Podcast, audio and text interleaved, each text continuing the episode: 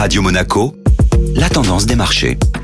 Radio Monaco, la tendance des marchés avec Société Générale Private Banking. Bonjour Delphine Michalet. Bonjour Benjamin. Un début de semaine tonitruant pour les marchés actions. Oui Benjamin, les marchés actions ont débuté cette semaine sur les chapeaux de roue, avec un nouveau record pour la bourse de Tokyo qui clôture au-dessus des 30 000 points au plus haut depuis 30 ans. L'indice parisien termine quant à lui sa séance sur des records depuis fin février 2020, soutenus notamment par la forte hausse des valeurs cycliques et des bancaires. Le titre Vivendi a affiché hier la plus forte hausse du CAC 40. Oui, le groupe Vivendi a annoncé ce week-end son intention de distribuer à ses actionnaires 60% du capital de sa filiale Universal Music Group et d'introduire en bourse cette dernière d'ici la fin d'année 2021. Une assemblée générale extraordinaire sera convoquée fin mars afin de modifier les statuts et permettre cette distribution. Le titre Vivendi a ainsi bondi hier en bourse et termine la séance sur une hausse de près de 20% à plus de 31 euros. Dans son sillage, l'action Bolloré clôture en hausse de près de 15% à plus de 4 euros par titre. Delphine Michalet, merci.